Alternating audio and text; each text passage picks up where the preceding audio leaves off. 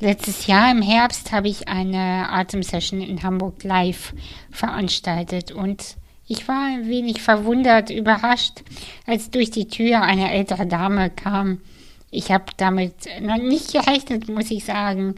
Und umso schöner fand ich dann, Barbara kennenzulernen und zu erfahren, dass es nie zu spät ist, nie niemals sich den eigenen Themen zu stellen und sich auf die Suche nach dem eigenen Wohlbefinden zu begeben.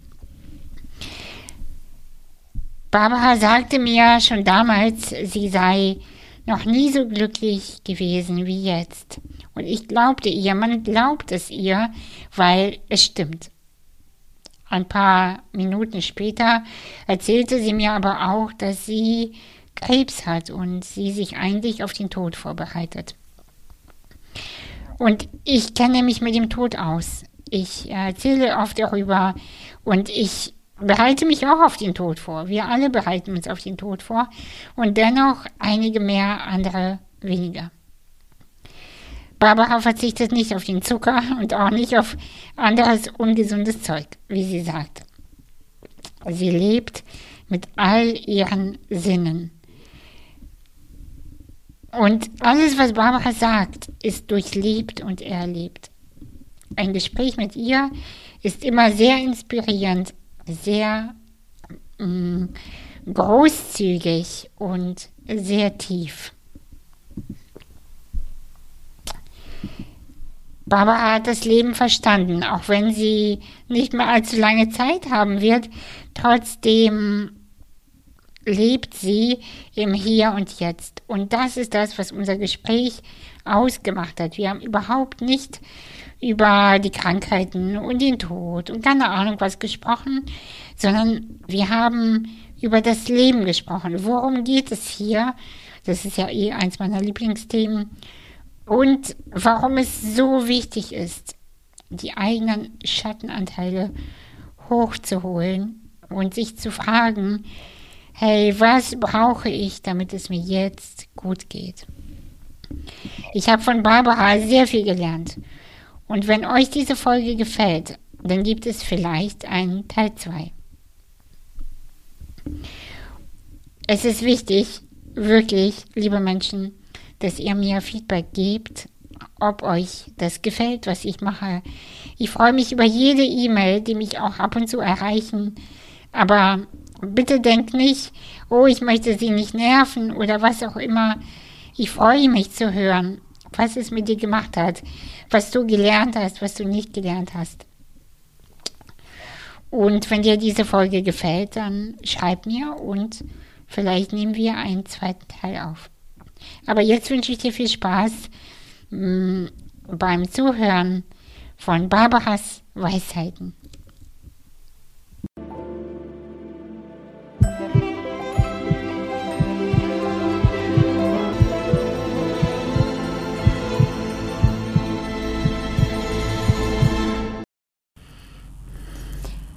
Ja, Barbara, ich freue mich äh, sehr, dass du heute bei mir bist. Herzlich willkommen. Danke, ich habe mich auch schon auf dich gefreut. Ja. Besonders, weil ich auch gerne angeriecht werde und es riecht mich immer an, wenn ich dich sehe. Bringt meine Fantasie zum Hüpfen. Dankeschön, oh, vielen Dank. Starten wir gleich mit Komplimenten. ähm, wie geht's dir heute? Äh, heute geht es mir gut, bis auf die bis auf den normalen Wahnsinn. Mhm. Weil ich ja nun eben bedingt durch meine Krankheiten und die Sachen habe ich ein bisschen Nebenwirkungen durch die Behandlung. Und äh, ja, aber jetzt außer Atemnot, alles gut. Und jetzt habe ich natürlich auch keine, wo ich sitze. Wenn ich dich jetzt fragen würde, wer bist du, was würdest du von dir erzählen? Ähm, ich würde sagen, ich bin ein sehr neugieriger Mensch, der gerne Dinge ausprobiert und ich weiß gern, wie Dinge funktionieren und ähm, ja, funktionieren ist irgendwie nicht der richtige Ausdruck. Ich finde es spannend, ich finde das Leben einfach rundum spannend. Und wenn ich losgehe, dann, ja, was gibt's noch? Ich bin zum Beispiel, lebe ich recht ergebnisorientiert. Wenn irgendwas nicht funktioniert, dann gucke ich, wie ich es passend machen kann. Da halte ich mich nicht so lange damit auf, ähm, was wäre, wenn und aber und dies und das. Ich gucke immer nach dem, was geht. Und war das schon immer so bei dir oder Ja, war das eher so ein Wandel oder ein, ja, naja, als Kind sind wir ja alle so, dass wir alles untersuchen und gucken und schauen. ja. Und da kann man ja viel lernen, nicht? wenn man dann guckt, eben ohne Vorurteile. Heute, wenn du mit jemand sprichst, da sagt einer, das ist so und so, und dann wartet er nur höflicherweise ab, bis du was sagst, und dann kommt das nächste. Ich finde das gern, wenn man zusammen guckt, ob man jetzt ein Lego-Sachen baut oder irgendwas anderes macht, wenn man frisch und neu guckt. Wie geht es? Wirklich von alles von allen Seiten betrachtet. Das finde ich spannend. Da sieht man dann die Einzelheiten. Was meinst du, warum haben das viele Menschen verloren? Al- Also, ähm, du sagtest ja, dass wir das alle als Kinder haben und das weiß ich definitiv, ja. Haben wir alle. Zumindest die meisten. Ich glaube, die meisten. Ich habe mit einer Frau mal gesprochen, äh, auch in meinem Podcast, Claudia Kardinal. Sie ist Sterbeamme. Sie begleitet Menschen in den Tod. Mhm. Und sie sagte zu mir, dass das nicht stimmt, dass alle das haben. Sie Oh. sagte, äh, es gibt äh, Seelen, die kommen auf diese Welt und sie sind von Anfang an ein bisschen wehmütig und die bleiben es bis zum Ende. Och, wie schade. Ja, äh, das gibt es, das kann ich mir durchaus vorstellen, aber ähm, nun gehören wir beide jetzt nicht dazu. So, das ist auch schon mal gut. Und, Ja. Aber was meinst du, warum, warum konntest du dir das beibehalten und andere wiederum nicht? Warum? Also ich glaube, weil ich alleine war und nicht durch Erwachsene gestört wurde oder durch irgendwelche Erziehungsmaßnahmen am Tage. Mal, Ich bin Jahrgang 46. Als ich vier Jahre alt war, da war 1950, da waren alle arm und hatten kein Geld. Man konnte also spielen, es gab nicht so viel Neid, man, äh, man half sich gegenseitig. Ich konnte überall klingeln und unterkommen und wir haben einfach auch auf der Straße uns Sachen ausgedacht und rumgetüdelt und also das, äh, das ging einfach, das ging einfach gut. Und meine Mutter, die Arme, die hatte noch damals eine 48-Stunden-Woche. Wow. Alle zwei Wochen noch am Samstag arbeiten. Die konnte sich also so erziehungsmäßig auch nicht so richtig auf mir austoben. Also konnte ich immer weiter das erforschen, was mir unter die Nase kam. Und das habe ich natürlich auch getan. Es hat aber auch geholfen jetzt, wenn wir gespielt haben und ich hatte die Beine voller Disteln und hatte mi- mich da halb aufgespießt. Dann habe ich beim nächsten Arzt geklingelt, der da um die Ecke war und dann hat der, musste der mir das rausziehen und so habe ich dann natürlich auch gelernt, meine Missgeschicke zu beheben. Ne? Also, Und zwar selber, ne? Ohne. ja, aber ich habe ja, das ist ja, hat mir ja keiner gesagt, ich soll da klingeln. Ich weiß nicht, warum ich das gemacht habe. Also mir ging es immer nur darum, ich gucke, was ist und dann gucke ich, wie ich es mir am nettesten machen kann, wie ich am besten da rauskomme. Das fällt mir jetzt auch ein, das mache ich jetzt auch. Ja, Das ist ja komisch, habe ich Ja, gar nicht. Das ist wirklich noch von ja damals. siehst du. Das Ja. ist dann, wird dann wohl doch eine Gewohnheit. Gewohnheit, beziehungsweise ich würde es anders formulieren. Es ist deine Essenz, deine Seele, die dich durch das Leben auch trägt. Die hat mich auch wirklich getragen. Ja, genau. Ich überlege nie, was ist dann, dann, wenn dann sowas ist, dann überlege ich nur, was mache ich jetzt, damit es mir besser geht. Und dann klingelte ich eben bei dem Arzt oder mache irgendwas anderes. Ne? Oder setze mich hin, wenn ich Atemnot habe oder irgendwas anderes. Ja, du bedienst dich am Leben, was auch immer das Leben dir bietet. Ja, und das hat eigentlich immer was zu bieten. Ja, Also das muss ich schon sagen. lass uns mal ein bisschen zurückreisen, damit die Menschen, die uns jetzt zuhören, ähm, dich ein bisschen kennenlernen. Also, wo kommst du, so die klassischen Sachen, wo kommst du her, wie bist du aufgewachsen, so ein bisschen die, quasi die oberflächlichen Fakten. Damit man sich vorstellen kann, wer ist diese Barbara. Also ich bin im Bergedorf geboren. Schön Bergedorf. Ja, sehr schöner Ort. Da habe ich aber nur zwei Jahre gelebt. Da hat meine Mutter, die war Flüchtling aus Ostpreußen, äh, bei zwei äh, Damen gewohnt. Mit der einen hat sie sich befreundet, die waren später auch Freundinnen immer. Da haben wir die ersten zwei Jahre gewohnt.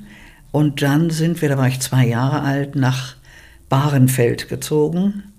Und da waren wir auch zur Untermiete. Es wurden ja damals die Flüchtlinge einquartiert irgendwo bei Leuten, die eine Wohnung hatten. Und da haben wir gelebt, bis ich sieben Jahre alt war. Mhm. Meine Großeltern waren in der ehemaligen DDR in Wismar und kamen dann 52, 53 nach Hamburg. Mhm. Also und damals hatten wir ja das gewohnt, das war so groß wie dieses Zimmer. Aber es war natürlich auch äh, gemütlich insofern, ich war ja immer bei allem dabei. Es war ja alles zu klein. Mhm. Und äh, äh, dann sind wir, dann waren meine Großeltern im Lager und dadurch hat meine Mutter dann mit Punkten, das gab so Anrechnungspunkte, eine größere Wohnung gekriegt von 80 Quadratmeter und da waren wir dann zu viert, haben wir da gewohnt. Oh, wow. Ja, aber das ging, äh, meine Großmutter starb leider, die habe ich sehr geliebt, als ich acht Jahre alt war. Mein Großvater war dann noch da, der hat dann nachher in Rickling gearbeitet. Also das ging eigentlich ganz gut. Und dann bin ich normal in die Schule gegangen, Grundschule und dann später in die äh, höhere Schule, das hieß bei uns technische Oberschule. Da gab es Gymnasium und technische Oberschule. Die technische hat man dann mit der mittleren Reife abgeschlossen. Ja, und dann war ich, äh, dann wollte ich noch Abitur machen, da war ich in der Wirtschafts- ähm, Oberschule am Lämmermarkt. Mhm, aber da bin ich ja, da bin ich aber nicht mitgekommen, weil wir hatten ja all diese alten Lehrer, die anderen waren ja im Krieg äh, weggeschossen, da waren ja keine. Also als ich zur Schule kam, war ich sechs und unser Lehrer war 62 und die dollsten waren es auch nicht. Ne? Das mhm. war, also da waren wir mit dem Stoff sehr weit hinten weg. Ja, und dann. Und in, der, in der Luft lag wahrscheinlich auch das Trauma noch, ne? Das, vom, ja, vom Krieg. Das denke ich mal. Also ich habe es nicht so gemerkt. In der Schule war das manchmal ein bisschen schwierig, weil ich viele Fragen gestellt habe und wenn die, die konnten die dann immer nicht beantworten. Ja gut, das ist immer noch so. Barbara. Ja, dann waren also, sie böse auf mich. ja, das ist ja immer noch so. Also das hat sie nicht geändert. Tja, also ich war eins der wenigen Mädchen, die im Betragen eine 3 hatte. Und, aber wie man sieht, habe ich das bestens überlebt. Ja, und dann äh, bin ich äh, nach der mittleren Reife, äh, meinte meine Mutter, ich sollte wenigstens eine Lehre machen, da sollte ich so ein kaufmännische Dings da sein. Also im kaufmännischen Bereich, das war ja nun leider gar nichts für mich. Die hatten ihr dann auch empfohlen, ich sollte lieber was anderes machen. Und dann hat mein Großvater mir die, ähm, da gab es ein Internat in der Karlstraße, da habe ich ähm, meinen ähm, Fremdsprachenkorrespondenten gemacht. Also in Englisch, Französisch hatten wir da auch, dann hast du auch noch Steno und Maschine und sowas gelernt. Und das war natürlich sehr spannend.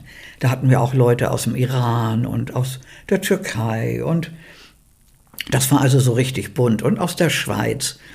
Naja, und wenn man dann so Party gemacht hatte, dann bin ich ins Internat immer oft gegangen am nächsten Morgen und habe dann meine beiden Stunden Steno und Schreibmaschine verpasst, weil ich mich ausruhen musste und noch ein bisschen schlafen. Mhm. Aber äh, das war eine sehr schöne Zeit. Ja, und dann mit 19 war ich da fertig und da wollte ich ein Jahr ins Ausland, um die Sprache zu vervollkommnen und äh, wollte nach England eigentlich. Mhm. Und dann bin ich aber, eine Freundin von mir lebte schon in San Francisco und die hatte ein Apartment da und die hat gesagt, komm doch hierher, dann machen wir eine WG, teilen uns das Apartment und einen Job kann dir mein Freund sicher auch besorgen. Ich ohne Green Card, ohne alles, dachte natürlich, wenn ich da hinkomme, das wird schon alles klappen. Da bin ich ja immer sicher, dass es klappt. Meine Mutter war da weniger sicher. Die, damals musste man noch, äh, da war man erst mit 21 volljährig. Mhm. Sie musste also ihre Zustimmung geben. Und da hatte sie gesagt, wenn ich nur, wenn ich diese Prüfung schaffe, kann ich dahin und sonst nicht. Und die habe ich natürlich dann geschafft. Und ähm, ja, und das war 1964, Flower Power Zeit. Das war, sehr, war eine sehr interessante Zeit. Und äh, da bin ich mhm. dann dorthin. Mhm. Wie lange bist du da geblieben? Ich wollte nur ein Jahr und blieb dann aber acht Jahre. Ja, das denke ich mir doch. Ja, aber bin dann diverse Male noch umgezogen, habe andere Sachen gemacht. Mhm. Ja, da habe ich zu Anfang dann noch schwarz gearbeitet in so einer Insurance Brokerage Und äh, ja, und dann, das war dann das übliche Theater, bis man seine Sachen da kriegte. Aber ich hätte nie gedacht, dass ich es nicht kriege. Ich war nur empört, dass es so lange dauerte. also, naja. Oh, das ist, weißt du, das ist der beste Satz, den, den, der hätte von mir kommen können. Ich, hab, ich, ich zweifle nie, ob es klappt. Ich, ich bin nur empört, dass es so lange nicht klappt. Ja. Genau das. Wow. Bin ich richtig sauer. Ja, das kenne ich. Ja. Das ist mein Lebensgefühl. Genau, super. Ja, aber es klappt doch auch. Es klappt meistens, ja. Also ich weiß noch, als ich dann endlich, natürlich hatte ich auch ein bisschen Vitamin B durch diesen Freund von Marlies. Und als ich dann meine, äh, dann mein, mein, meine Green Card kriegte, ähm, ein Mr. Full of Love, ist das nicht ein schöner Name? Der hatte mir dann die Dokumente überreicht. Aber das war schon witzig und das war auch eine tolle Zeit. Also was auch schön war dort, dort zu der Zeit, ich weiß nicht, ob du noch Louis Armstrong kennst oder mhm. Satchmo. Da hatten die immer im Mount Tamalpais Park am Sonntag, da gab es immer Musik für alle. Da waren so Familien, da war der, da waren andere. Mhm. Das war so den ganzen Tag, du warst so auf einer Wiese wie heute im Freibad. Weißt mhm. du, wenn du mhm. so, so, so verschiedene ah. Höhen hast, ja. ein bisschen wie im Stadion, aber eben kleiner. Mhm. Und da haben sich die den ganzen Tag abgewechselt und Kinder wuselten rum und andere und mhm. einige tranken Rotwein mit und aßen ein bisschen Käse und andere grillten. Also es war so richtig ein schönes, ein schönes Gefühl, ein schönes äh, Zusammengehörigkeitsgefühl. Mhm. Und dann hat mir natürlich auch gut gefallen, du konntest ja in Amerika alles ausprobieren. Nicht hier damals zu der Zeit, wenn einer Tennis spielen wollte, musste er in irgendeinen Club und musste Geld haben. Da kannst du auf den Public Court gehen, für einen Dollar die Stunde kannst du das mieten oder auch dir Stunden beim Tennis Pro nehmen und gucken, ob du das überhaupt magst. Also man konnte sich selbst und das, was einem gefällt, gut ausprobieren. Mhm. Fand ich nicht verkehrt. Und schlecht fand ich auch nicht, das war damals so, also heute möchte ich auch nicht mehr in Amerika leben, aber damals, es war schon so, ähm, du konntest eben auch ausprobieren, was du arbeiten möchtest. Zum Beispiel hier brauchst du dann erstmal eine Lehre, drei Jahre. Ja, ja, ich weiß. Nicht? Und das nagelt dich ja fest wie ein Korsett, ne? Mhm. Das muss man ja nun gar nicht haben. Vor allem musst du auch schon mit 17 oder 18 wissen, was du, also theoretisch, was du bis zur Rente äh, bleiben willst. Und ich wusste das gar nicht. Und also, wer weiß das dann schon? Das ist ja auch völliger Quatsch. Ich hatte nie einen Plan. Also mhm. ich habe eigentlich immer, das ist eins, was ich ein bisschen schade finde. Ich finde das schon toll, wenn Menschen wissen, was sie wollen. Jetzt auch ein Pianist oder irgendwas anderes. Aber ich war immer nur so, ich habe immer nur geguckt, was mir das Leben zu bieten hatte und das, was mir gefiel, habe ich genommen und das andere weggelassen. Aber ich war nicht zielgerichtet, nicht one-pointed in mind, was du sein musst, wenn du zum Beispiel, ähm, äh, wenn du zum Beispiel der Beste von irgendwas werden willst, sei es im Sport oder auch sonst wo. Ich verstehe, was du meinst, aber gleichzeitig ist zielgerichtet sein auch sehr anstrengend, weil das so unflexibel im Leben macht. Das stimmt. Und die Leute waren auch stechend langweilig, die ja, so gut genau. waren. Ja, ja, die genau. konnten nur das richtig gut und sonst gar nichts. Genau weil meistens sind Menschen, nach meinem, nach meinem Wissen bis heute, sind das Menschen, die sind dann ähm, erfolgreich, aber dann die, die sind nicht lebensintelligent. Ja, sehr realitätsfern fand ich die manchmal. Genau, ja, siehst du. Und, und du hast ja, du hast ja vom Leben gelernt und das ist auch viel wertvoller. Ja, logisch, weil dann habe ich ja eins auf die Nase gekriegt oder ja. da musste ich ja gucken, wie ich das korrigiere. Ja, eben. Also das ist, mit einem bin ich wirklich gut, mit Katastrophen. Also da geht, wenn da irgendwas passiert oder irgendwas, da macht es richtig Pling. Das haben aber alle Menschen, besonders Leute, die eine Ambulanz fahren oder irgendwas. Dann geht das Gehirn in Overdrive und dann wird sofort klick, klick, klick, klick, klick. Das, das, das kannst du machen, da und da rufst du an. Klappt immer. Klappt immer, ja. Klappt ja. wirklich immer. Ja gut, manchmal schrammt man ein bisschen äh, arg an den Rändern entlang, aber also wollen wir mal sagen, bis jetzt hat es sich bewährt. Es hat sich bewährt. Das Klappen ist dann auch noch eine Nummer zu groß. Und dann, warum bist du zurückgekommen? Oder wie alt warst du da? Also ich war 19, als ich nach USA ging. Und dann habe ich, äh, und von, Squaw, von San Francisco ist Squaw Valley, das ist in der Nähe von Lake Tahoe, Grenze mhm. Nevada.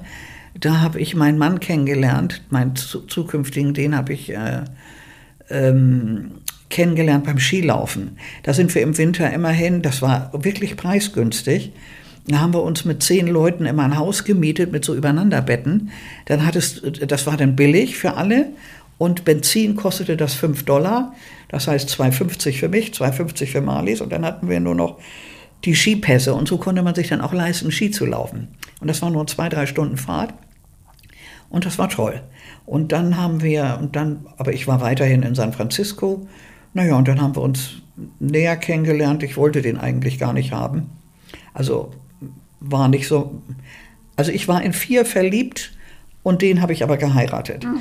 Später habe ich festgestellt, den habe ich nur geheiratet, weil der mir nicht wehtun konnte. Ah ja, verstehe. Mhm. Meine Mutter hat natürlich dadurch, dass mein Vater sie verlassen hat, das war ihre große Liebe, sehr gelitten. Ja. Und dann kannst du dir vorstellen, dann kriegst du natürlich als Kind zu hören, mhm. mach bloß nicht den Fehler wie ich ja, ja, und so weiter und pass mhm. auf und Männer und dies und das. Sie hat nur vergessen zu erwähnen, dass Männer auch Menschen sind. Das ist mir dann irgendwie etwas entgangen. Also nicht ganz. Also ich hatte immer mhm. sehr gute Freunde, auch männliche, mit denen ich sehr gut konnte. Und alles andere, hm. Naja, und dann, ähm, das war richtig blöd. Also das, da habe ich, ich war auch noch sehr jung. Und dann weiß ich noch, Günther, dann sagte er, ja, nach, nach, nachdem der Winter vorbei war, kommst du noch mal wieder hier hoch oder so weiter. Habe ich gesagt, nö, wenn du was willst, kannst du ja herkommen. Ne? Und dann, also ich war immer etwas schroff. Ja, aber dann stand er drei Stunden später vor der Tür. Das wollte ich eigentlich gar nicht. Das war nur eine Floskel. Also das hat mich dann auch gelehrt, etwas vorsichtiger mit meinen Formulierungen zu sein. Mhm. Und ähm, naja, und dann wollte ich nach einem Jahr auch zurück nach Hause und dann hat er gesagt, ja, du kannst ja noch mal den Winter zum Skilaufen kommen, wohnen kannst du bei mir, essen musst du überall, das Geld hast du, kannst hier, der, er war im, in der Squaw Valley Lodge Food and Beverage Director und dann konnte ich da noch ein bisschen jobben und hatte dann Geld dafür. Naja, und dann sagte er, war das auch ein Deutscher in Amerika? Ein Deutscher, ja. Das wollte ich nur eigentlich gar nicht. Das, das, also so, äh, war nicht so meins. Aber was auch immer. Mhm. Und dann sagte er auf einmal, na nun wohnst du schon hier, dann könnten wir eigentlich auch heiraten. Und ich, du glaubst es nicht, ich war sprachlos. Mhm. Und dann hat er prompt gleich meine Mutter angerufen und dann habe ich mich überrollen lassen. Aber also, verliebt war ich nicht. Ja. Also, aber wir haben uns gut vertragen, das kann man nicht sagen. Mhm. Also ich würde sagen, das war eine nette WG. Und wie lange wart ihr dann? Sieben Jahre. Also ich wollte nach sechs Wochen gehen weil ich gemerkt habe, ich habe einen Fehler gemacht. Dann habe ich ihm auch gesagt, das war es leider nicht. Und dann bin ich den nächsten Bus und nach San Francisco. Ja, und dann stand er an dem Bus und hat mich dort abgeholt. Und dann hat er gesagt, naja, wir haben nicht umsonst in Kalifornien geheiratet und nicht in Nevada. Da musst du jetzt ein Jahr erstmal getrennt leben, bevor man die Scheidung einreichen kann. Und das mhm. stimmte. Ein Jahr war für mich ja eine mittelschwere Ewigkeit. Also habe ich gedacht, naja, hm, habe ich mich nochmal mit meiner Mutter beraten und die meinte, du musst mal lieber bei dir gucken. Es war kein guter Rat. Und ähm, aber ich wusste ja auch nicht, dass ich ihn aus diesem Grund geheiratet habe, dass, weil er mir nicht wehtun konnte. Ja, das, das und da haben wir dann dran gearbeitet. Diese ja. Weisheit kommt ja auch erst später immer ne? und nicht. Genau. Wenn man drinsteckt in einer Situation, dann siehst du ja nicht die Weisheit.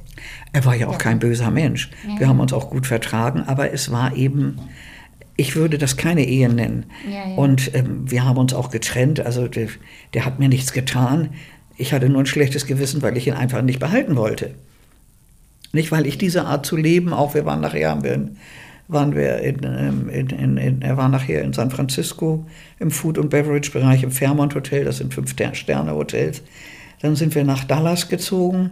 Das ist ja ein richtiger Kulturschock nach San Francisco. Also erst sind wir noch in Squaw Valley geblieben, dann sind wir nach San Francisco gezogen, dann nach Dallas und ich war im Reisebürogeschäft. American Express und ähm, in, in San Francisco noch German Travel Service. Und das hat natürlich viel Spaß gemacht. Spannende Leute, spannende Reisen mhm. und gereist natürlich auch immer zwischendurch. Mhm. Und das Leben in Squaw Valley, der Winter war auch witzig, also kann man nicht anders sagen. Aber du bist dann trotzdem irgendwann zurück. Ja, ach ja, so, du hattest gefragt, warum ich zurückkam. Naja, und dann stellte sich nachher irgendwann im Laufe der Zeit, hat sich das dann rauskristallisiert. Also als ich dann 26 war, da wusste ich, diese Art zu leben möchte ich nicht. Weder den Hotelbereich noch sonst irgendwas. Und dass mein Herz da nicht dran hing. Und dann bekam ich ähm, zwölf Fingerdarmgeschwüre, was niemand erst rausgefunden hat, weil ich ein fröhlicher Mensch war nach außen, keine runtergezogenen Mundwinkel, nichts mit dem Magen. Und da wirst du in den USA gleich zum Psychiater geschickt. Ah, wirklich? Und das war eine super Idee. Und da ist mir dann auf einmal aufgegangen, nach so zwei, drei Monaten, da war ich bei einem, der war noch bei Adler, hat der noch gelernt, dieser Dr. Piercy. Und da habe ich das gemerkt. Da hatte meine Freundin, ich hatte eine mütterliche Freundin, die war 20 Jahre älter, und die sagte, schimpf jetzt mal nicht so rum, überleg mal, warum hast du diesen Mann überhaupt geheiratet? Und dann haben wir das auseinandergebröselt und da kam das dann. Denn ich war ja in die anderen verliebt, aber die habe ich nie behalten, in die ich verliebt war. Vermutlich, weil ich mich unterschwellig, unbewusst gefürchtet habe, verletzt zu werden. ja, geht ja vielen so, ne? Ja, also mir ging es so. Die meisten, ich, ich glaube sogar die meisten führen die Beziehung so. Ja, naja, auf jeden Fall hatte ich, aber wie ich dann gemerkt habe, was Trumpf ist, habe ich schnell die Scheidung eingereicht und so weiter. Das war, war dann noch etwas problematisch. Er wollte partout das nicht akzeptieren, aber das war noch, das war wirklich ein bisschen dramatisch. Da wollte, und in Texas sind die Gesetze ganz anders als hier. Also da wollte er mich für geschäftsunfähig erklären lassen. Dann hätte er richtig Power gehabt über mich. Da hat aber die Betty noch für gesorgt, dass das nicht gelungen ist. Also da allerdings, da ging mir der Stift dann schon auf Grundeis. Aber das war auch eine putzige Zeit. Ihr Sohn hatte gerade einen Selbstmordversuch hinter sich. Der hatte durch Psilocybin und Drogen, ähm, hatte der einen Selbstmordversuch gemacht. Da kommt man dann in Texas ins Gefängnis, weil es eine Straftat gegen dich selbst ist. Und der sprang natürlich durch die Gegend und ähm, sie brauchte jemand, der auf ihn aufpasst. Während der Scheidung habe ich bei ihr gewohnt. Und ähm, äh, das war dann, äh, das war dann ein bisschen, aber das war auch kein Problem. Aber das hat dann für alle ganz gut gepasst, denn sie war, war ähm, District Sales Manager für Holland-Amerika-Linie und Deutsche Atlantik-Linie. Und so hatten wir uns über American Express mal kennengelernt. Und dann sagte sie, Mensch, bleib doch hier, ich muss jetzt, mein Sohn ist jetzt fünf Wochen, sagt sie, ich muss wieder raus. Sie muss ja wieder ihre, ihre Reisebüros besuchen und ihre, ihre Arbeit nachgehen. Sie konnte das ja auch nicht mehr machen. Und dann habe ich das dann gehandelt von Dallas aus und sie war unterwegs und naja, das war alles sehr spannend.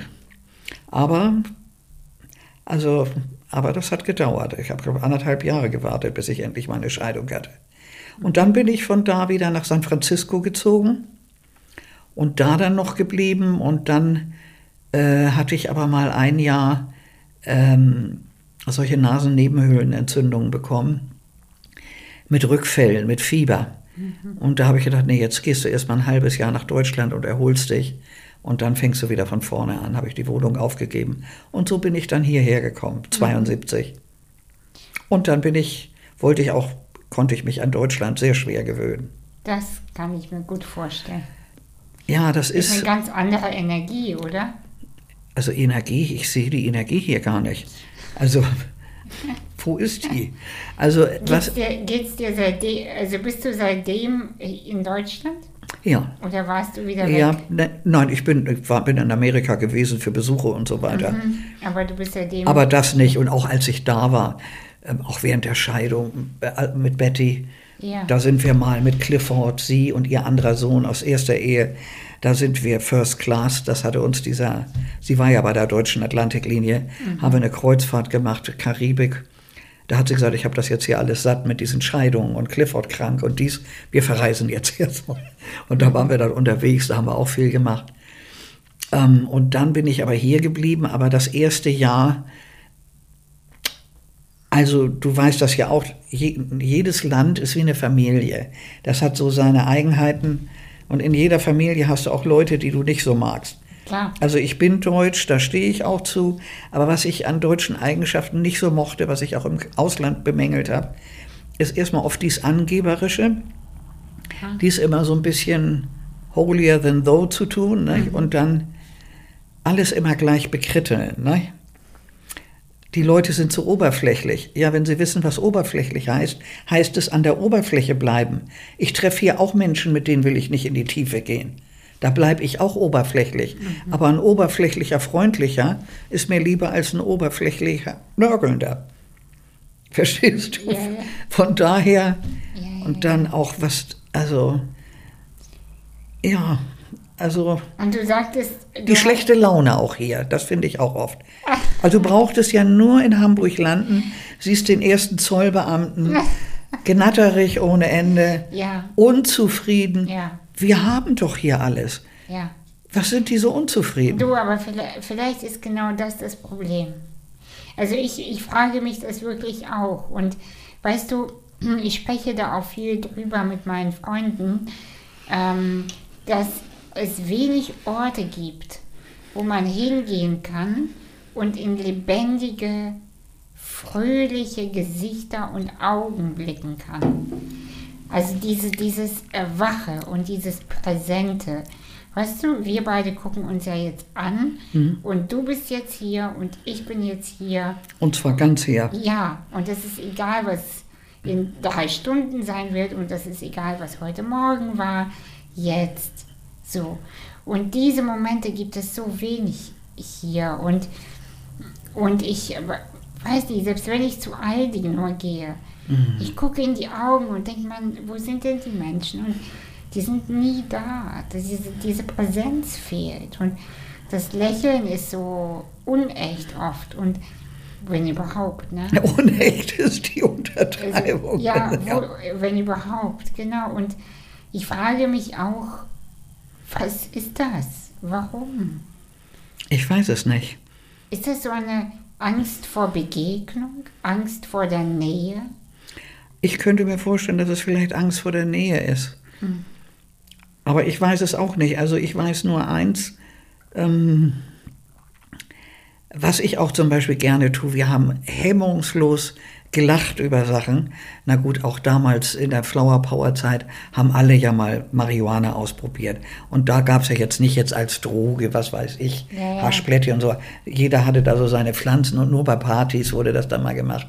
Aber wir haben so gegackert, aber auch ohne. Also einfach, dass man nur mal lacht und Blödsinn mhm. macht, das ist doch aber auch schön. Ja, total. Ich habe auch jetzt noch eine Freundin, ähm, die ist in der Nähe, wo ich aufgewachsen bin, auch aufgewachsen, auch ein ähnliches Alter. Also manchmal, wenn was ist, wir gucken uns an und da kichern dann noch, weißt du, wie in der Schule. Denn die Teenager, das ist für Lehrer auch wirklich grauenvoll, das muss ich schon sagen. Aber dies Gegacker haben wir da manchmal so richtig, wenn sich das in, in dir alles überschlägt vor Lachen. Kennst du ja dann? Ja, ja, ja. Könnte ich mich ausschütten. Mhm. Und das ist auch schön. Würdest du dich selber als Feministin bezeichnen? Nein. Warum? Ich bin ein, also als Femi also wollen wir mal so sagen, ähm, ich bin eine Frau. Ja. Und ähm, ja, also Feministin, was soll ich sagen? Natürlich bin ich da. Was ich nicht gut finde, ist, dass wir eben wenig Chancen hatten, hochzukommen, weil das gesellschaftlich so eingerichtet ist. Mhm. Männer sind ja auch mit einigen Sachen ein bisschen langsamer, sind auch oft nicht so belastbar. Das habe ich ja, ich habe ja immer in Geschäftsleitungen gearbeitet. Also die, ich hatte in meiner ganzen Zeit äh, drei Chefs, von denen ich was gelernt habe. Eine davon war eine Frau. Mhm. Und ich bin viel rumgekommen. Mhm. Also das ist nicht so der Hit. Ist nicht so viel, ne? Das ist nicht so viel. Also Feministin, da müsste man jetzt sagen, was ist eine Feministin? Mhm da gibt es so viele Interpretationen. Mhm. Ich bin jetzt keine Feministin wie Alice Schwarzer, bin aber, finde schon toll, was sie gemacht hat. Nicht jetzt im Moment gerade, aber, mhm. aber, aber sonst. Sie hat so. einen Weg. Also sie, ja. hat, sie hat auch Geschichte geschrieben. Die hat Geschichte geschrieben. Das genau. finde ich alles toll. Und eins habe ich auch von meiner Mutter gelernt: Es lohnt sich immer zu kämpfen. Ja. Also das würde ich immer machen. Naja, für die Rechte. Das ist ja schon sehr feministisch. Na gut, dann bin ich eine Feministin, ja. wenn du so willst. Ja, ich dachte. Du bist schon ich, sehr stark durchs Leben gegangen. Ja, doch, das stimmt. Ich weiß, es hat mal einer Das war zwar ein sehr schlechter Witz, aber der eine Chef, den ich hatte, der war eigentlich sonst ein profunder Humanist, aber der hatte auch Humor mit einigen Sachen und der wusste schon, wie ich denke. Und dann kam er mal und sagte, Frau Seuter, wissen Sie, warum die Frauen die letzten 2000 Jahre unterdrückt wurden? Wir waren aber alleine, ne? da war sonst keiner, sonst hätte er das nicht fragen. Und ich sagte, nein, weil es sich bewährt hat. Ja. Mhm. Und das ist das. Ja. Und was ich eben auch ganz schlimm finde, ist, dass Menschen so miteinander verglichen werden. Mhm. Dieses Leistungsprinzip, was wir ja alle haben. Wir werden ja nur geliebt und kriegen Put, Put, Put, du bist ein gutes Hundchen, wenn du auch deinen Knochen apportierst ja. und das genau machst, wie die anderen das wollen. Mhm. Da geht viel verloren, finde ich. Mhm. Und auch, dass Menschen verglichen werden, auch in ihren Leistungen. Es kann nicht jeder Einstein sein. Verstehst um du? Willen. Und wäre ja auch furchtbar. Ja. Du brauchst auch Schuster und andere. Und ich finde diesen alten Ausdruck, Schuster bleibt bei deinen Leisten, gar nicht so schlecht. Jeder soll das machen, was er auch gut kann. Und wenn einer, also dieser selbe Chef, von dem ich mal gesprochen habe, das war auch eine große Firma mit 500 Leuten, da durften auch Leute, die nicht so viel können. Jeder hatte seinen Platz. Mhm. Und ich finde auch zu vergleichen, wie schnell einer ist. Ich bin zum Beispiel schnell, hat aber auch seine Nachteile. Aber das heißt ja nicht, dass ich besser bin als einer, der langsam ist. Und dieses und, und, und der einfach, und wenn er es dann drauf hat, dann hat er es aber gut drauf. Während ich manchmal so in zwölfter Stunde lernen, dann konnte ich alles, hab geglänzt wie nichts Gutes, aber wehe, du hättest mich zwei Wochen später gefragt, da wäre ich aber eine ganz trübe Münze gewesen. Ja. Das habe ich alles schon wieder vergessen. Mhm. Also ich finde diese Vergleiche so ungerecht. Mhm. Also warum nicht? Also mein Wunsch wäre, dass jeder dort abgeholt wird, wo er ist. Ich finde, das ist, ich, ich verstehe, was du meinst. Ich verstehe sogar, warum du gesagt hast, dass du keine Feministin bist. Du bist eigentlich sogar noch ein Tick drüber. Also noch weiter, noch höher. Aber das, was du sagst, ist in dem Kontext, wo Deutschland aktuell steht oder die Welt steht, ist das eine feministische Aussage, die du gemacht hast. Dann bin ich eine Oberfeministin. Ja, ja, genau, genau. Aber ich verstehe dein, ich verstehe dein Denken. Weil eigentlich willst du noch mehr. Also du willst noch. Ich möchte einfach, dass jeder sich so entfalten kann, Ja. wie er das tut. Ich Eine auch. Tulpe hat ihren Weg, die Pflanzen haben den Weg, ich habe meinen Weg. Ja, Und es gibt auch Dinge, das habe ich auch im Leben gelernt, die verstehe ich einfach nicht. Ich weiß auch mal eine Freundin, die wollte mir was nahebringen. Und dann sagte sie nur zu mir, Kindle, ich merke, ich komme bei dir nicht an. Das kommt nicht an, ich probiere es im halben Jahr nochmal. ja, ja. Und es wäre nicht angekommen. Aber das, deshalb bin ich ja nicht schlechter oder so. Nur ich verstehe es eben nicht. Ich habe es noch nicht oder nicht gelernt. Und heute ist es so, wenn ich, ich fand auch schon immer okay, wenn ich was nicht kann. Weil, wenn ich was nicht konnte, dann konnte ich es ja irgendwo nachlesen. Oder verstehst du, ich kann mich dann doch schlau machen. Aber wenigstens weiß ich, dass ich es nicht weiß und kann mir dann Hilfe holen. Ja, ich glaube, das ist sogar die höchste äh, Intelligenz, die es gibt. Nee, ne? wissen- Das- ja, doch, das ja, ich- doch, ich glaube schon, zu wissen, was man nicht, dass man es nicht weiß. Weil die dümmsten Menschen denken ja, dass sie es alles wissen, weißt du? Also das wusste ich natürlich immer schon, dass ich das nicht alles kann, weil ich ja alles ausprobiert habe und mir ist ja nun auch nicht alles gelungen, das kann es ja auch nicht. Ja, ja. Aber im Endeffekt habe ich es immer irgendwie fertig gekriegt. Ne? Also eine Lösung habe ich immer gefunden. Hast du eigentlich nochmal geheiratet in Deutschland? Nein, nein, habe ich nicht. Also ich habe erst mal meinem Urteilsvermögen nicht mehr getraut, weil ich ja, ich habe mir ja den Mann auch dann ausgesucht, kann man nicht sagen. Ich habe ihn geschehen lassen.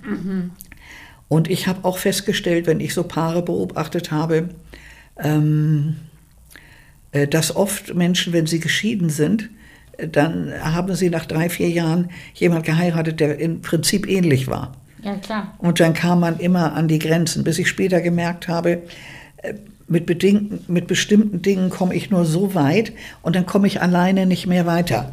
Ja, Und da hatte ich mal mit Mitte 40, da hatte ich eine Depression allerdings, aber auch eine richtig schwere. Und Was da hatte ich, naja, ich bin ja noch viel gereist und auch in USA, ja, was soll ich sagen? Ich habe ja auch spannende Leute bei meinen, äh, äh, bei American Express kennengelernt. Ich war da Group Travel Specialist, das nennt man. Ich habe Reisen für so ganz reiche Leute oder auch für Bell Telephone Company oder andere organisiert. Und ähm, da hat man die Menschen dann, wenn man die besucht hat und mit ihnen geredet hat, auch gut kennengelernt. Ähm, jetzt weiß ich nicht, wo ich geblieben war. Äh, bei äh, Mitte 40 und der. Ach so, Mitte 40, genau. Depression, und auf jeden aufkam. Fall, ich kam dann ja zurück, habe hier dann auch mein Leben gemeistert, berufsmäßig. Und dann war ich Mitte 40 und ich war in der Zwischenzeit, du fragtest ja, ob ich noch einen anderen Mann geheiratet habe, war ich zusammen mit einem Freund. Den hatte ich mal kennengelernt, so als Aktivitätenduo. Wir haben viel Sachen unternommen zusammen, haben aber nicht zusammen gewohnt. Also das war nicht so meins. Also heiraten hat noch nie so zu meinen vorherrschenden Leidenschaften gehört. Und dann mit, mit Mitte 40 auf einmal habe ich gemerkt, den, das war ein bisschen wie Günther. Also ich, er wollte unbedingt heiraten und ich wollte nicht. Und da habe ich mich getrennt. Und dann ähm, habe ich gemerkt, da hatte ich so, bei Männern nennt man es dann wohl Midlife Crisis. Da habe ich mich gefragt, was soll das jetzt noch alles? Ich habe alles in den USA hingekriegt. Ich habe schwierige persönliche Sachen oder auch, auch richtig spannende Menschen. Also auch in der Flower Power Zeit, da haben wir Leute kennengelernt, einen Schriftsteller, Alan Watts. Wir hatten auch so tolle Gespräche und auch wie sich die Sachen sonst entwickelt haben, auch mit Freunden. Und da habe ich gedacht, das hast du alles gehabt. Du bist hier auch gut durchgekommen. Was soll jetzt noch kommen? Was also ich hatte das, ich wusste nicht, dass es eine Depression war. Ich hatte das Interesse an allem verloren. Mhm, so eine Sinnlosigkeit. Ja, die absolute Sinnlosigkeit. Und ähm, ja, das war schwierig. Also, und ich habe gemerkt, was ich immer merke, ist, wenn was bei mir nicht richtig tickt. Ich habe gemerkt, da ist was krank, da ist was, aber ich habe nicht gewusst, was es ist. Ich kann es erst heute benennen. Und das, was ich dann mache, ist, dann gucke ich, dann bin ich überall rumgerannt, habe gefragt und dann Depression oder dies oder das. Dann habe ich natürlich verschiedene Antworten gekriegt und bin diese Wege den, dann nachgegangen. Und dann habe ich mir Therapeuten angeguckt. Die fand ich oft kränker als mich. Das war dann auch nicht so gut. Ja, das kann ich nur bestätigen. Also war auch meine Erfahrung. Ja, also denn da habe ich festgestellt, dass die werden ja auch Therapeuten aus einem bestimmten Grund, meist weil sie sich selbst heilen wollen. Das weiß ich jetzt natürlich im Nachhinein, ist man immer schlauer. Ja, und äh, muss ich dich kurz unterbrechen, die wenigsten Menschen sind lebensintelligent. Was du mit lebensintelligent, das habe ich, das verstehe ich zwar, aber das hätte, das hätte ich mir gar nicht jetzt so zugeordnet. Ja, doch, doch. Also weil du ja so, deine Seele ist ja so Lebensweise. Ja, das ist Sie einfach weiß, so. Sie weiß einfach, wie dieses Affentheater funktioniert hier. Das stimmt. Also Ja. und, und bei denen habe ich gesehen, da Genau. kannst du nicht hingehen, das Genau. kannst du vergessen. Eben. Und dann hatte ich einen gefunden, der war ganz gut. Das war dann aber eine Verhaltenstherapie. Da habe ich eigentlich nur gelernt, wie ich mit meinem Shit-Deal besser umgehen kann. Mhm.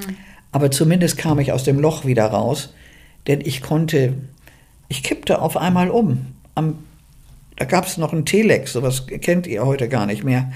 Da, da saß ich dann, kippte um und dann dachte ich, was ist das denn? Richtig ohnmächtig. Notarztwagen, Arzt, Blutdruck schön, alles vom Feinsten.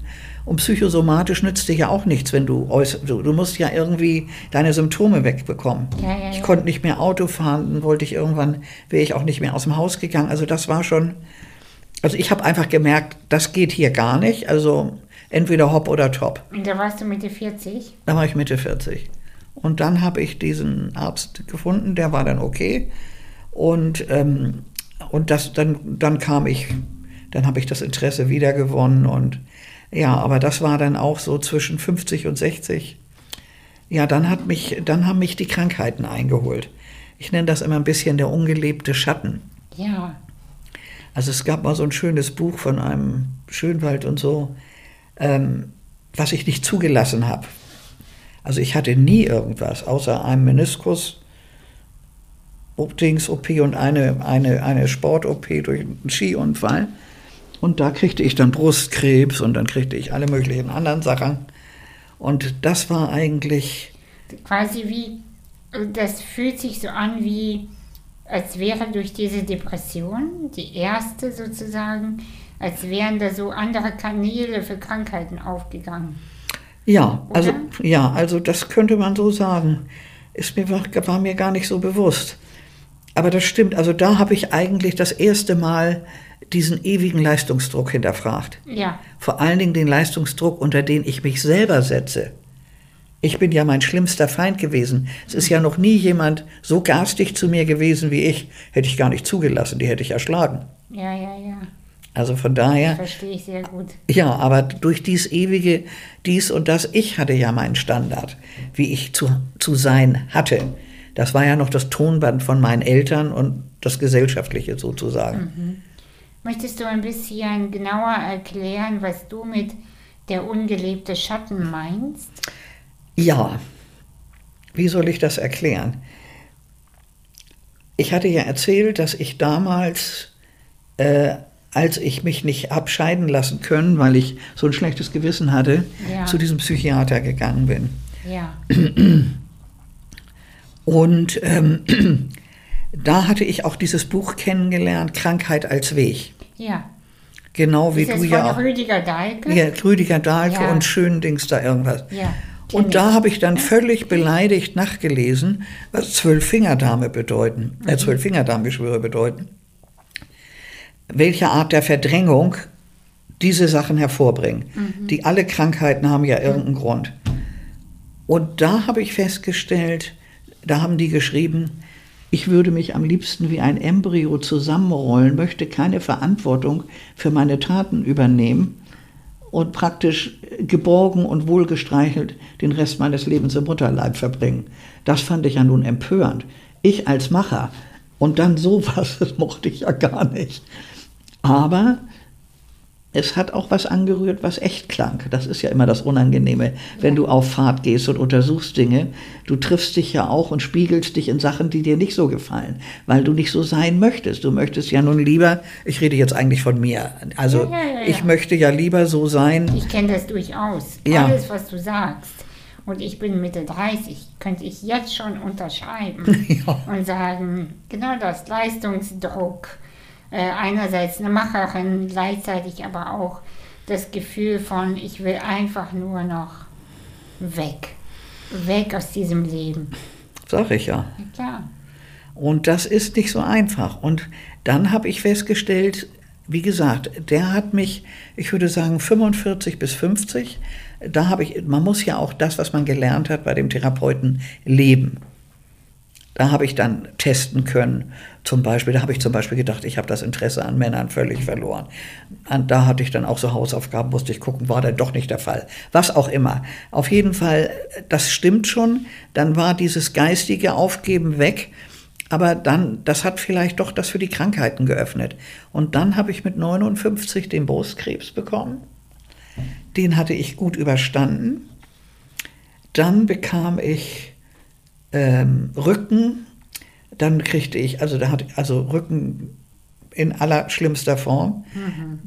Da, das ist das einzige Mal, wo ich mir das Leben nehmen wollte, wie die mal eine OP hatten, wo es schlimmer war Ja, danach Rücken, als ja. vorher. Also, aber das war auch nicht auszuhalten, nur vom Schmerz. Ja. Sonst hatte ich das nicht so. Ja, der Rücken, es ist das Schlimmste. Ich hatte auch mal eine Rücken-OP.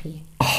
Das ist, äh, da war ich aber sieben Jahre alt. Oh, sie- oh, sieben Jahre, du armes Ja. Kind, schon mit Ja, sieben. Also, und das war bis jetzt mein schlimmster, schlimmster Schmerz. ja, also ich habe Also, gedacht, Rückenschmerzen ist, äh, du verlierst den Verstand. also ich habe gedacht, wenn mir jemand erzählt hätte, dass ich deswegen mich hätte umbringen wollen, ich hätte das nicht geglaubt. Aber wenn du diesen Dauerschmerz hast auf Ja. einem Level von acht, ich weiß auch, eine Freundin von mir sagte, ich habe gesagt, nee, das halte ich nicht aus, also dann mache ich wirklich ein Ende. Da sagt sie, das ist aber schlecht, wenn du von der Kühlbrandbrücke springen willst, da kann ich dir nicht über die Brüstung helfen, weil ich Höhenangst habe. Naja, wir haben dann noch gelacht, aber das war nicht ja, lustig. Ja, ja, das verstehe ich. Mhm. Naja, und dann kriegte ich eine bakterielle Infektion im Urlaub und da war ich dann, äh, da haben sie mich kaum noch Ryanair mit dem Flieger zurückgenommen. Äh, da war, wissen Sie bis heute nicht, was es war. Da blubberte der Eiter hier oben. Ich war halbseitig gelähmt. Ich fiel ins Koma. Ich bin gerade noch hierher gekommen.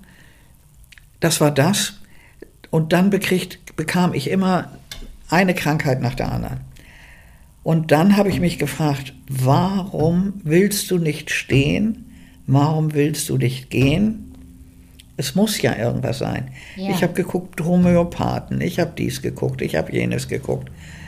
Und dann nach dieser bakteriellen Infektion mit der halbseitigen Lähmung, das war so furchtbar, da habe ich gedacht, jetzt OP. Ich habe gesagt, ich konnte keine Untersuchung mehr aushalten, habe ich gedacht, bei der OP sterbe ich. Das wäre mir auch recht gewesen. Ja. Aber dann wachte ich auf und dann war ich immer noch da. Ich war ja so beleidigt, kann ich dir gar nicht sagen. Ja, ich war mhm. richtig empört. Ich habe gedacht, Ja. denn so schnell stirbt es sich nicht, das wirst du wissen. Ja, ja, ja, man stirbt nicht so schnell. Und da hatte ich aber, da lag ich da und hatte so einen ganz komischen Frieden. So richtig Frieden. Das kann man gar nicht beschreiben, was das für ein Frieden war. Nach der, nach der OP. Nach der OP, wo ich auch so empört war. Es war beides. Ja. Es war dieser Friede da, aber ich war auch, eigentlich war ich sauer, dass es jetzt die Nummer nicht schnell zu Ende war und ich das abschließen konnte sozusagen. Und da habe ich gedacht, und was machst du nun? Du kannst dich nicht rühren, du kannst dich nicht umdrehen. Und da habe ich mir gesagt, da habe ich mir geschworen, so, du tust jetzt alle deine Intelligenz, die du hast, alle Fähigkeiten, die du hast, die setzt du jetzt nur noch zu 100 Prozent für dich selbst ein und guckst, dass du dir jeden Tag deines Lebens, für den Rest deines Lebens, so schön wie möglich gestaltest, mit allem, wozu du fähig bist. Ja. Und das habe ich gemacht. Was hast du genau gemacht? Ich habe erstmal gemacht, erstmal war ich vier Monate unterwegs, wie gesagt, bis ich reha-fähig war, Ja. bis ich die anderen Sachen hatte. Nach vier Monaten kam ich dann aus der Diana-Klinik zu Hause an. Die, die mir helfen sollten, hatten alle Grippe. Also saß ich immer noch mit meinen nicht ausgepackten Koffern, einem Arm, der runterhing, da, konnte nicht viel machen. Also es wäre eigentlich nur gewesen Heim oder Hopp oder Top. Dann bin ich angefangen, habe mir Physiotherapie, Ergotherapie besorgt, Hausbesuche. Ich konnte ja kaum stehen, ich konnte nichts machen. Ähm, das, ich habe alles getan zur gesundheitlichen Wiederherstellung und zur mentalen. Und habe dann auch dann, äh, nachdem ich äh, besser drauf war, die Therapie gemacht. Eine Psychotherapie. Die, die, die Physio und dann noch, auch noch die tiefenpsychologische Therapie. Ja, da hast du also ich jemanden gefunden, die. Ja, da habe ich aber eine gefunden und zwar durch meine, ich habe, was ich dann ja tue, wie ich dir sagte, wenn es bei mir hapert, dann frage ich überall, wo ich Hilfe kriegen Ja, könnte. Ja. Und dann kriege ich tausend Vorschläge und davon nehme ich dann fünf und setze die um. Und ähm, da hatte sie eine Patientin, meine Ergotherapeutin, und sie sagt, die war bei irgendeiner Frau in Behandlung und hat sich so positiv im letzten halben Jahr verändert. Sie wird sie fragen, ob sie da mal anrufen kann, ob diese Frau äh, Wiese mich anruft und äh, das und eine Therapie mit und das auch mit mir macht. Ist ja immer nicht so einfach, das zu finden. Und die war spitze. Super. Ich kam dahin, also ich die sehen, also die war aber auch richtig, die war hammerhart, ne? Also die hat auch gesagt, das wird hier kein Spaziergang, sagt sie, dass sie sich das überhaupt noch zumuten, kann ich nur bewundern. Und ähm, ja, das habe ich dann gemacht, aber das hat dann auch die Jahre gedauert, aber ich konnte wieder gehen, mein Arm, du siehst, auch alle anderen Sachen. Ich konnte eine Minute stehen und nachdem ich ähm, dann so weit gediehen war mit Hausbesuchen, dass ich in die Physiotherapie-Praxis gehen konnte, zum Beispiel auf dem Crosstrainer, da konnte ich gerade raufklettern und mich festhalten und das war's denn und vielleicht eine Minute treten und nach vier Monaten konnte ich 20 Minuten. Schön. Und das habe ich die letzten elf Jahre gemacht. Physiotherapie, das habe ich jede Woche. Ich habe meinen ganzen Alltag so strukturiert, dass meine Muskeln und alles andere, dass ich feste Termine habe, weil ich äh, ein, ich bin Termine mit anderen nehme ich immer wahr. Aber Termine, die ich manchmal mit mir habe, da hatte ich Angst, dass ich dann sage, ach, dann mache ich das morgen oder ich gehe übermorgen zum Sport oder überübermorgen. Und das wollte ich nicht. Also ich habe mir ein Korsett angelegt, ein Strukturkorsett nenne ich das. Und das habe ich dann gemacht. Und da brauchte ich dann gar nicht drüber nachdenken. Ich wach auf, ich gehe dahin. Aber wenn ich aufwach und denke, ach, gehst du da heute hin? Wenn du schon anfängst nachzudenken, hast du verloren. Also ich. Ja, und hast du ähm, so einen Moment gehabt, äh, also wie so eine Art, so ein Morgen oder ein Abend, äh, wo du dachtest, oh, und jetzt bin ich wieder mehr bei mir. jetzt fließt wieder die Energie, jetzt fühle ich mich wieder mehr lebendig und glücklicher? Gab es so einen Moment oder war das? Ja, doch, es war eigentlich ein anderer Moment. Ich habe mhm. eigentlich gelernt, äh, bei dieser Therapeutin mich selbst zu mögen und liebevoll mit mir umzugehen. Mhm. Das habe ich ja leider vorher nicht getan. Mhm.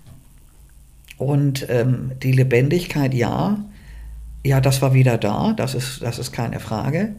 Ähm, ja, wie soll ich sagen?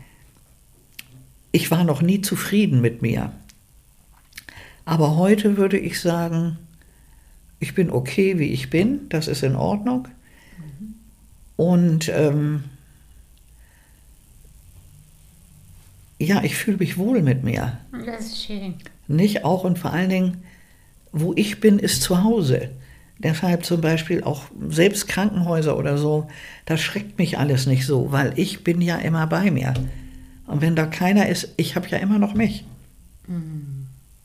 Und das ist wirklich äh, etwas, äh, ja, ich kann das schlecht beschreiben, hätte ich nicht für möglich gehalten. Doch, ich schon. Das ist ein Geschenk. Das ist ein, ja, Geschenk, beziehungsweise ähm, das ist ja nichts Externes, sondern im Gegenteil, es ist endlich ein Freimachen. Weißt du, weil ein Geschenk ist immer ja was Externes. Das ich, stimmt. Ich komme zu dir und ich gebe dir etwas. Das ist mhm. ein Geschenk. Ja, das stimmt, da hast du Aber recht. das Nachhausekommen zu sich selber ist eigentlich die logische Konsequenz der inneren Arbeit. Ja, also es war mir auch nicht so bewusst, wie viel ich daran gearbeitet habe. Es war mir auch nicht bewusst, mhm. dass ich diesen Schwur so ernst gemeint habe im Krankenhaus. Mhm. Aber ich habe es ja wirklich, und ich bin dann auch gnadenlos. Ich ziehe das dann richtig durch. Ne? Ja, ja, ja, ja. Also da ist dann, da führt dann kein Weg dran vorbei. Aber in der Zeit habe ich ja auch aber trotzdem, man denkt dann diese Zeiten, auch mit den Krankheiten, aber da habe ich auch tolle Leute kennengelernt. Auch zum Beispiel diese Margaret, von der ich sagte, mit der ich so gelacht habe. Oder man war unterwegs oder auch noch schöne Reisen gemacht. Und ja, Reisen sowieso habe ich ja viel gemacht. War, waren in Thailand oder auch in USA, Hawaii früher, mhm. weiß ich noch, mit 20. Marlies Freund hat uns mal, da ist er irgendwo hingeflogen und äh, dann hat er gesagt, du wartest auf mich auf Hawaii und sagt, und kannst du Barbara mitnehmen, hat er meine Reise mitbezahlt. Ne? Das war natürlich auch schön. Wenn man dich fragen würde, was ist der Sinn, ja, Sinn, das hört sich so groß an, aber eine ganz pragmatische Frage, wozu dieses Leben leben? Was würdest du sagen? Wozu? Ja. Also für mich ist der Sinn, wir haben uns das natürlich mit Ende 20 mit wachsender Begeisterung gefragt. Mhm. Heute ist mein Sinn ein ganz anderer. Ich finde, der Sinn des Lebens ist zu leben. Ja. Dieses Leben so zu nehmen, wie es ist und das, was mir in dieser Welt so zu existieren, so gut wie ich es kann. Und es ist auch ein Sinn, was ich auch finde, ist, wir sind alle, wir Menschen, genau jetzt wie die Ameisen oder die anderen, wir sind ein Völkchen. Ich finde es auch wichtig, dass man jeden Tag das Leben etwas heller macht für irgendjemand, mhm. dass man aufmerksam ist. Also, dass ich aufmerksam bin, auch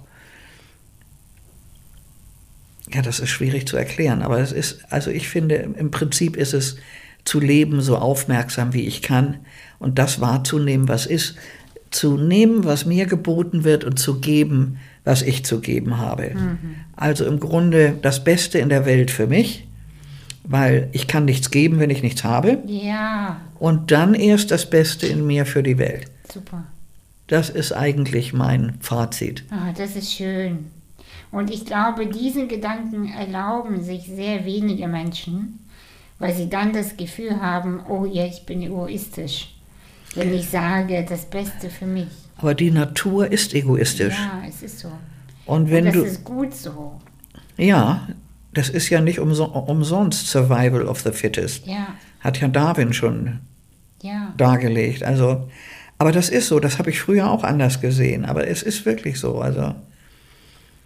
Und ja, und, und ich meine auch, also ich finde, das Leben macht ja auch so wahnsinnig viel Freude, wenn man schöne Sachen hat. Also ich genieße auch gern, auch mhm. wirklich gerne.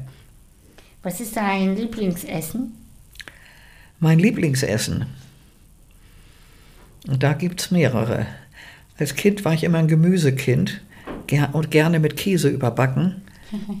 ähm, Aufläufe mache ich auch gern. Ja, ich esse auch gerne ähm, Fleisch ab und zu. Mhm. Jetzt aber, aber auch nicht mehr so häufig. Aber Lieblingsessen genau. Hm.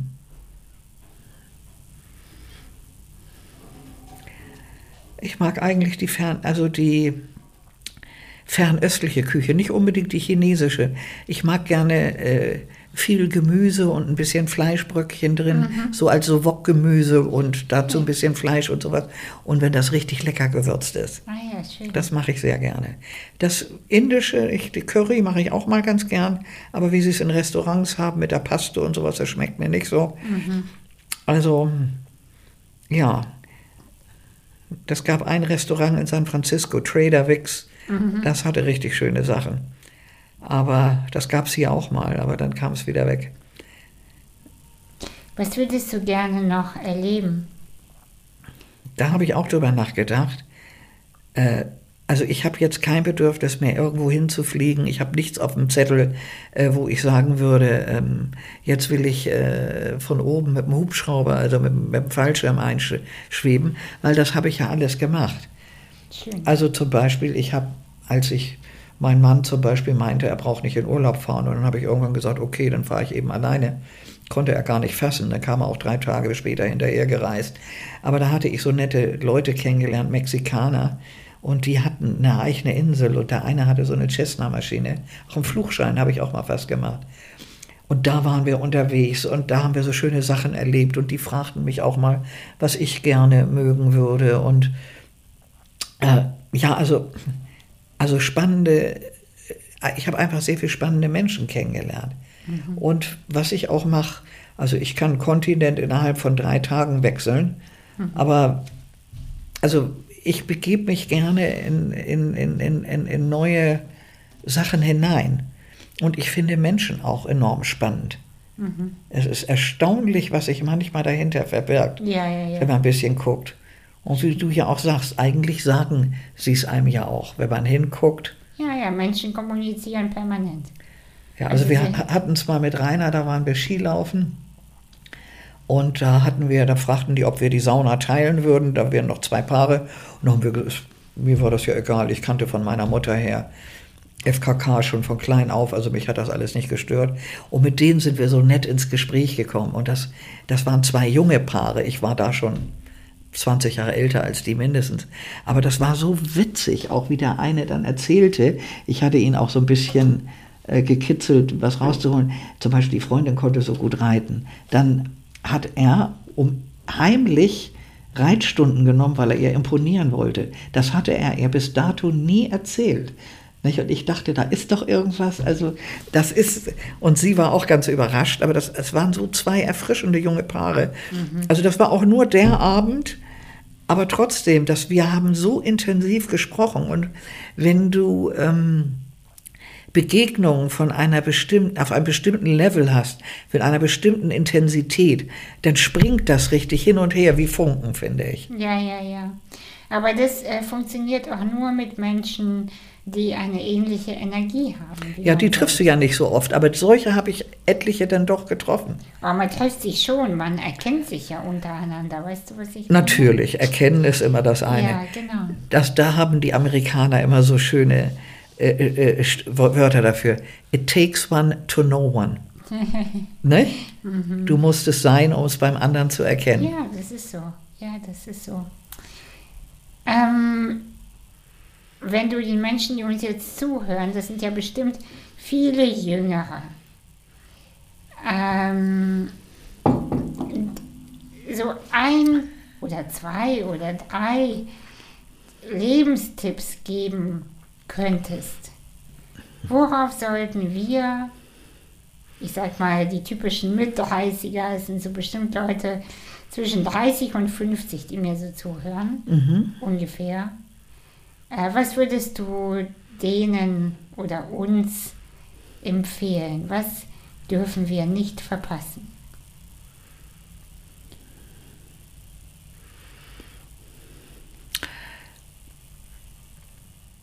wenn man, wenn ich, was ich wirklich hilfreich finde, ist,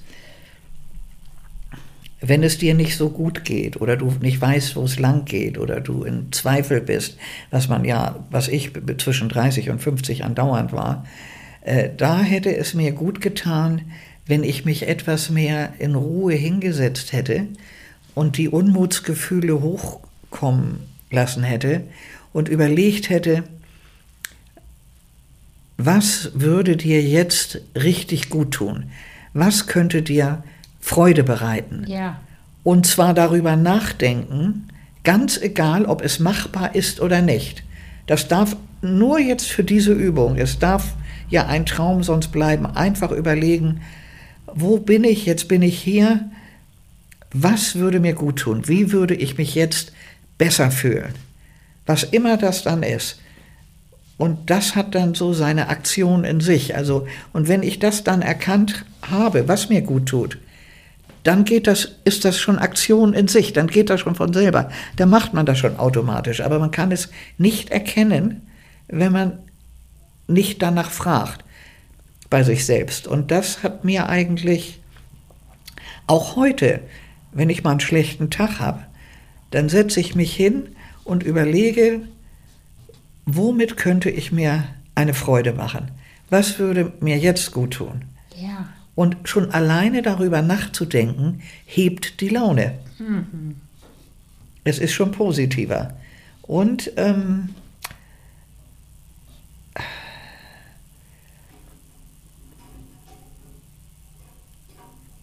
ja, also das ist eins, aber das ist eigentlich, das klingt ein bisschen wenig, aber es ist mehr, als man das- denkt. nein, das klingt überhaupt nicht wenig. Ja, also es ist, Weißt du, und wenn das wenig oder einfach wäre, dann würden das ja alle machen.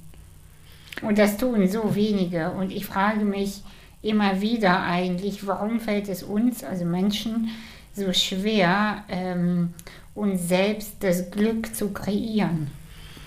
das, Weil, weißt du, weil wir suchen das ja immer im Außen. Also nach der großen Liebe und dann sind wir wieder enttäuscht. Dann suchen wir nach dem besten Kleid, aber das ist dann doch nicht das.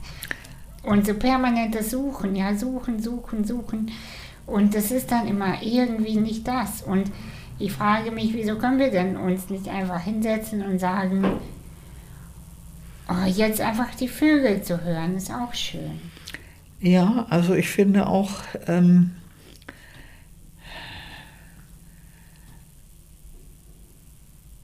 gerade, also was ich festgestellt habe, wir hatten früher, haben wir einen Witz gemacht, wenn wir auf den Flohmarkt gingen, da gab es mal einen, so, so, so, so, so einen eingerahmten Spruch, wo ist der eine, der so ist wie keiner? Das beschreibt das, was du jetzt eben Ja, gesagt genau. hast.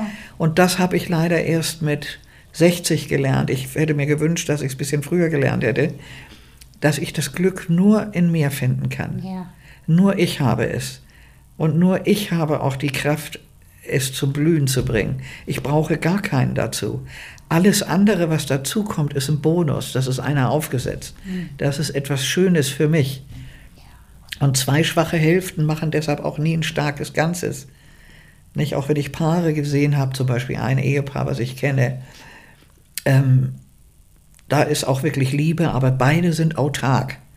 Da fliegen auch die Fetzen und dann ruft er auch mal, du bist so böse, du hast mich gar nicht lieb und dann ruft sie, nee, heute nicht. Nicht? Also, aber die grundsätzliche Sache ist da, Ja. aber die sind komplementär. Das ist nicht, das ist nicht, das ist kein Geschenk, das ist nichts, da hat es gepasst, da haben sich zwei erkannt. Aber im Großen und Ganzen, und das hätte ich nicht für möglich gehalten, dass ich es wirklich auch in mir selbst finde. Aber ich habe auch gebraucht, aber das habe ich eben nur durch diese Therapie und wahrscheinlich könnte ich mir vorstellen, äh, durch diese bakterielle Infektion, wo ich ja gezwungen war. Du kannst dich ja nur entscheiden, machst du jetzt bleibst du krank oder wirst du gesund?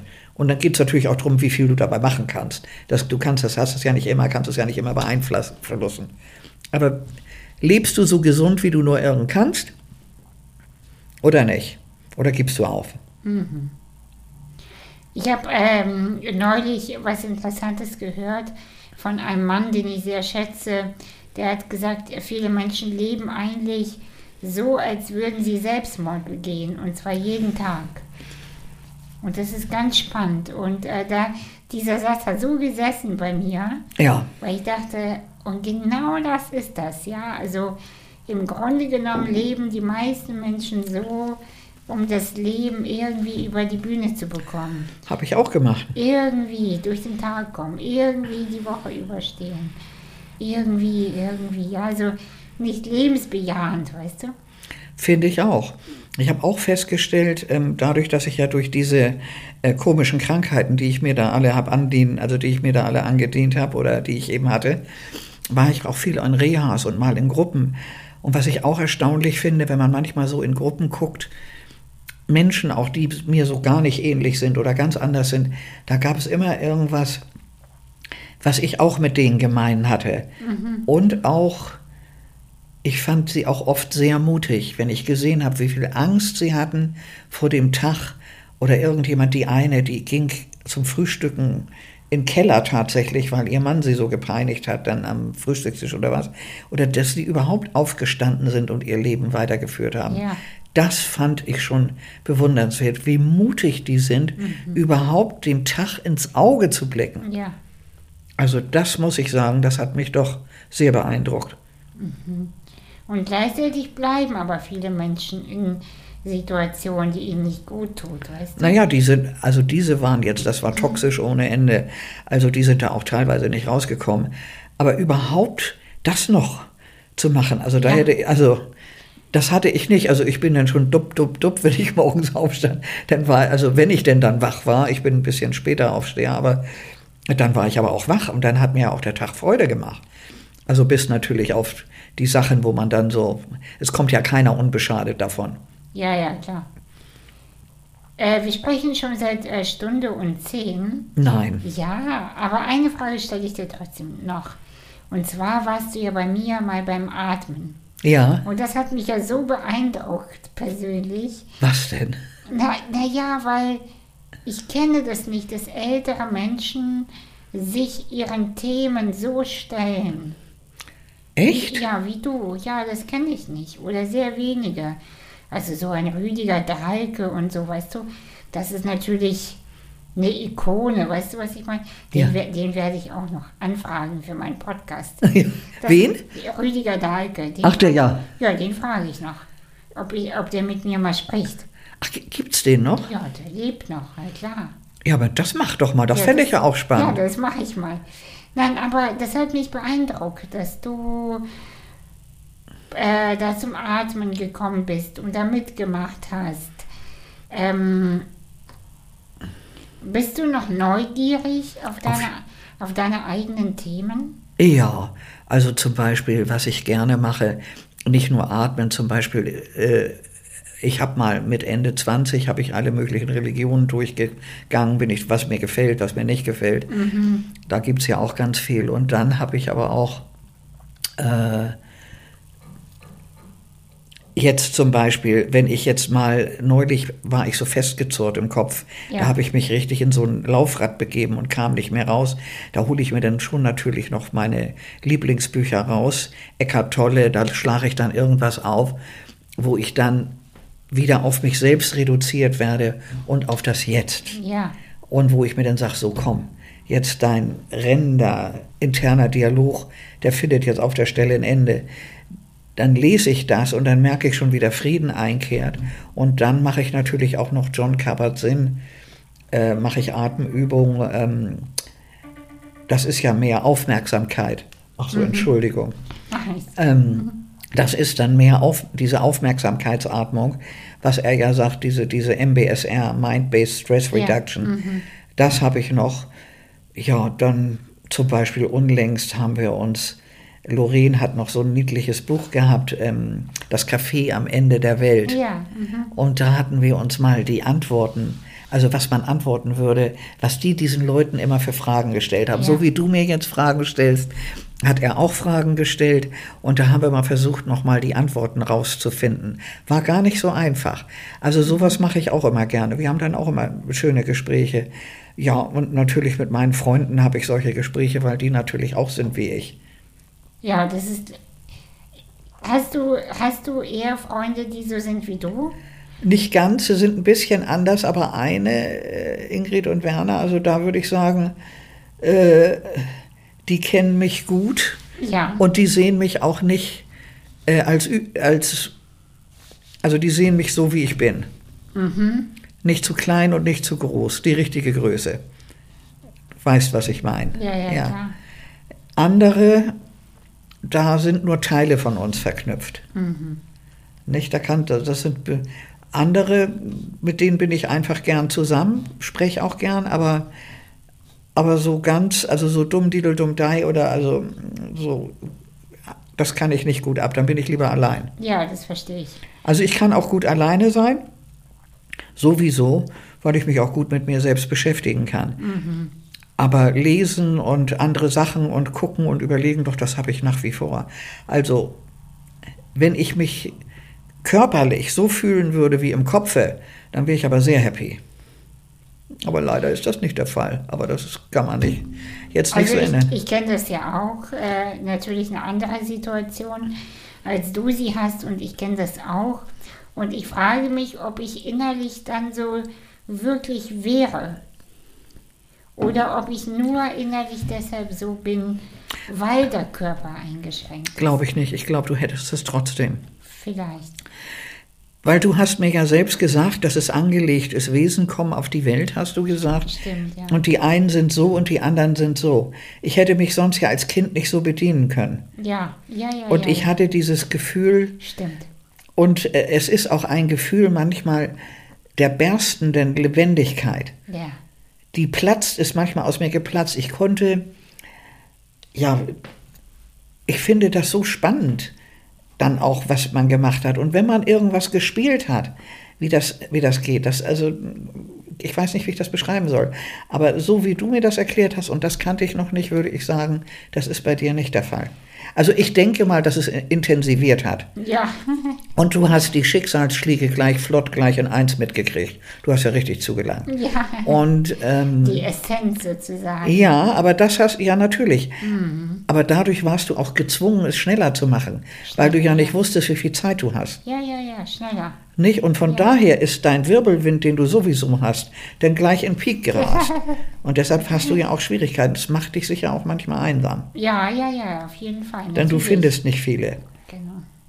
Das ist schon so.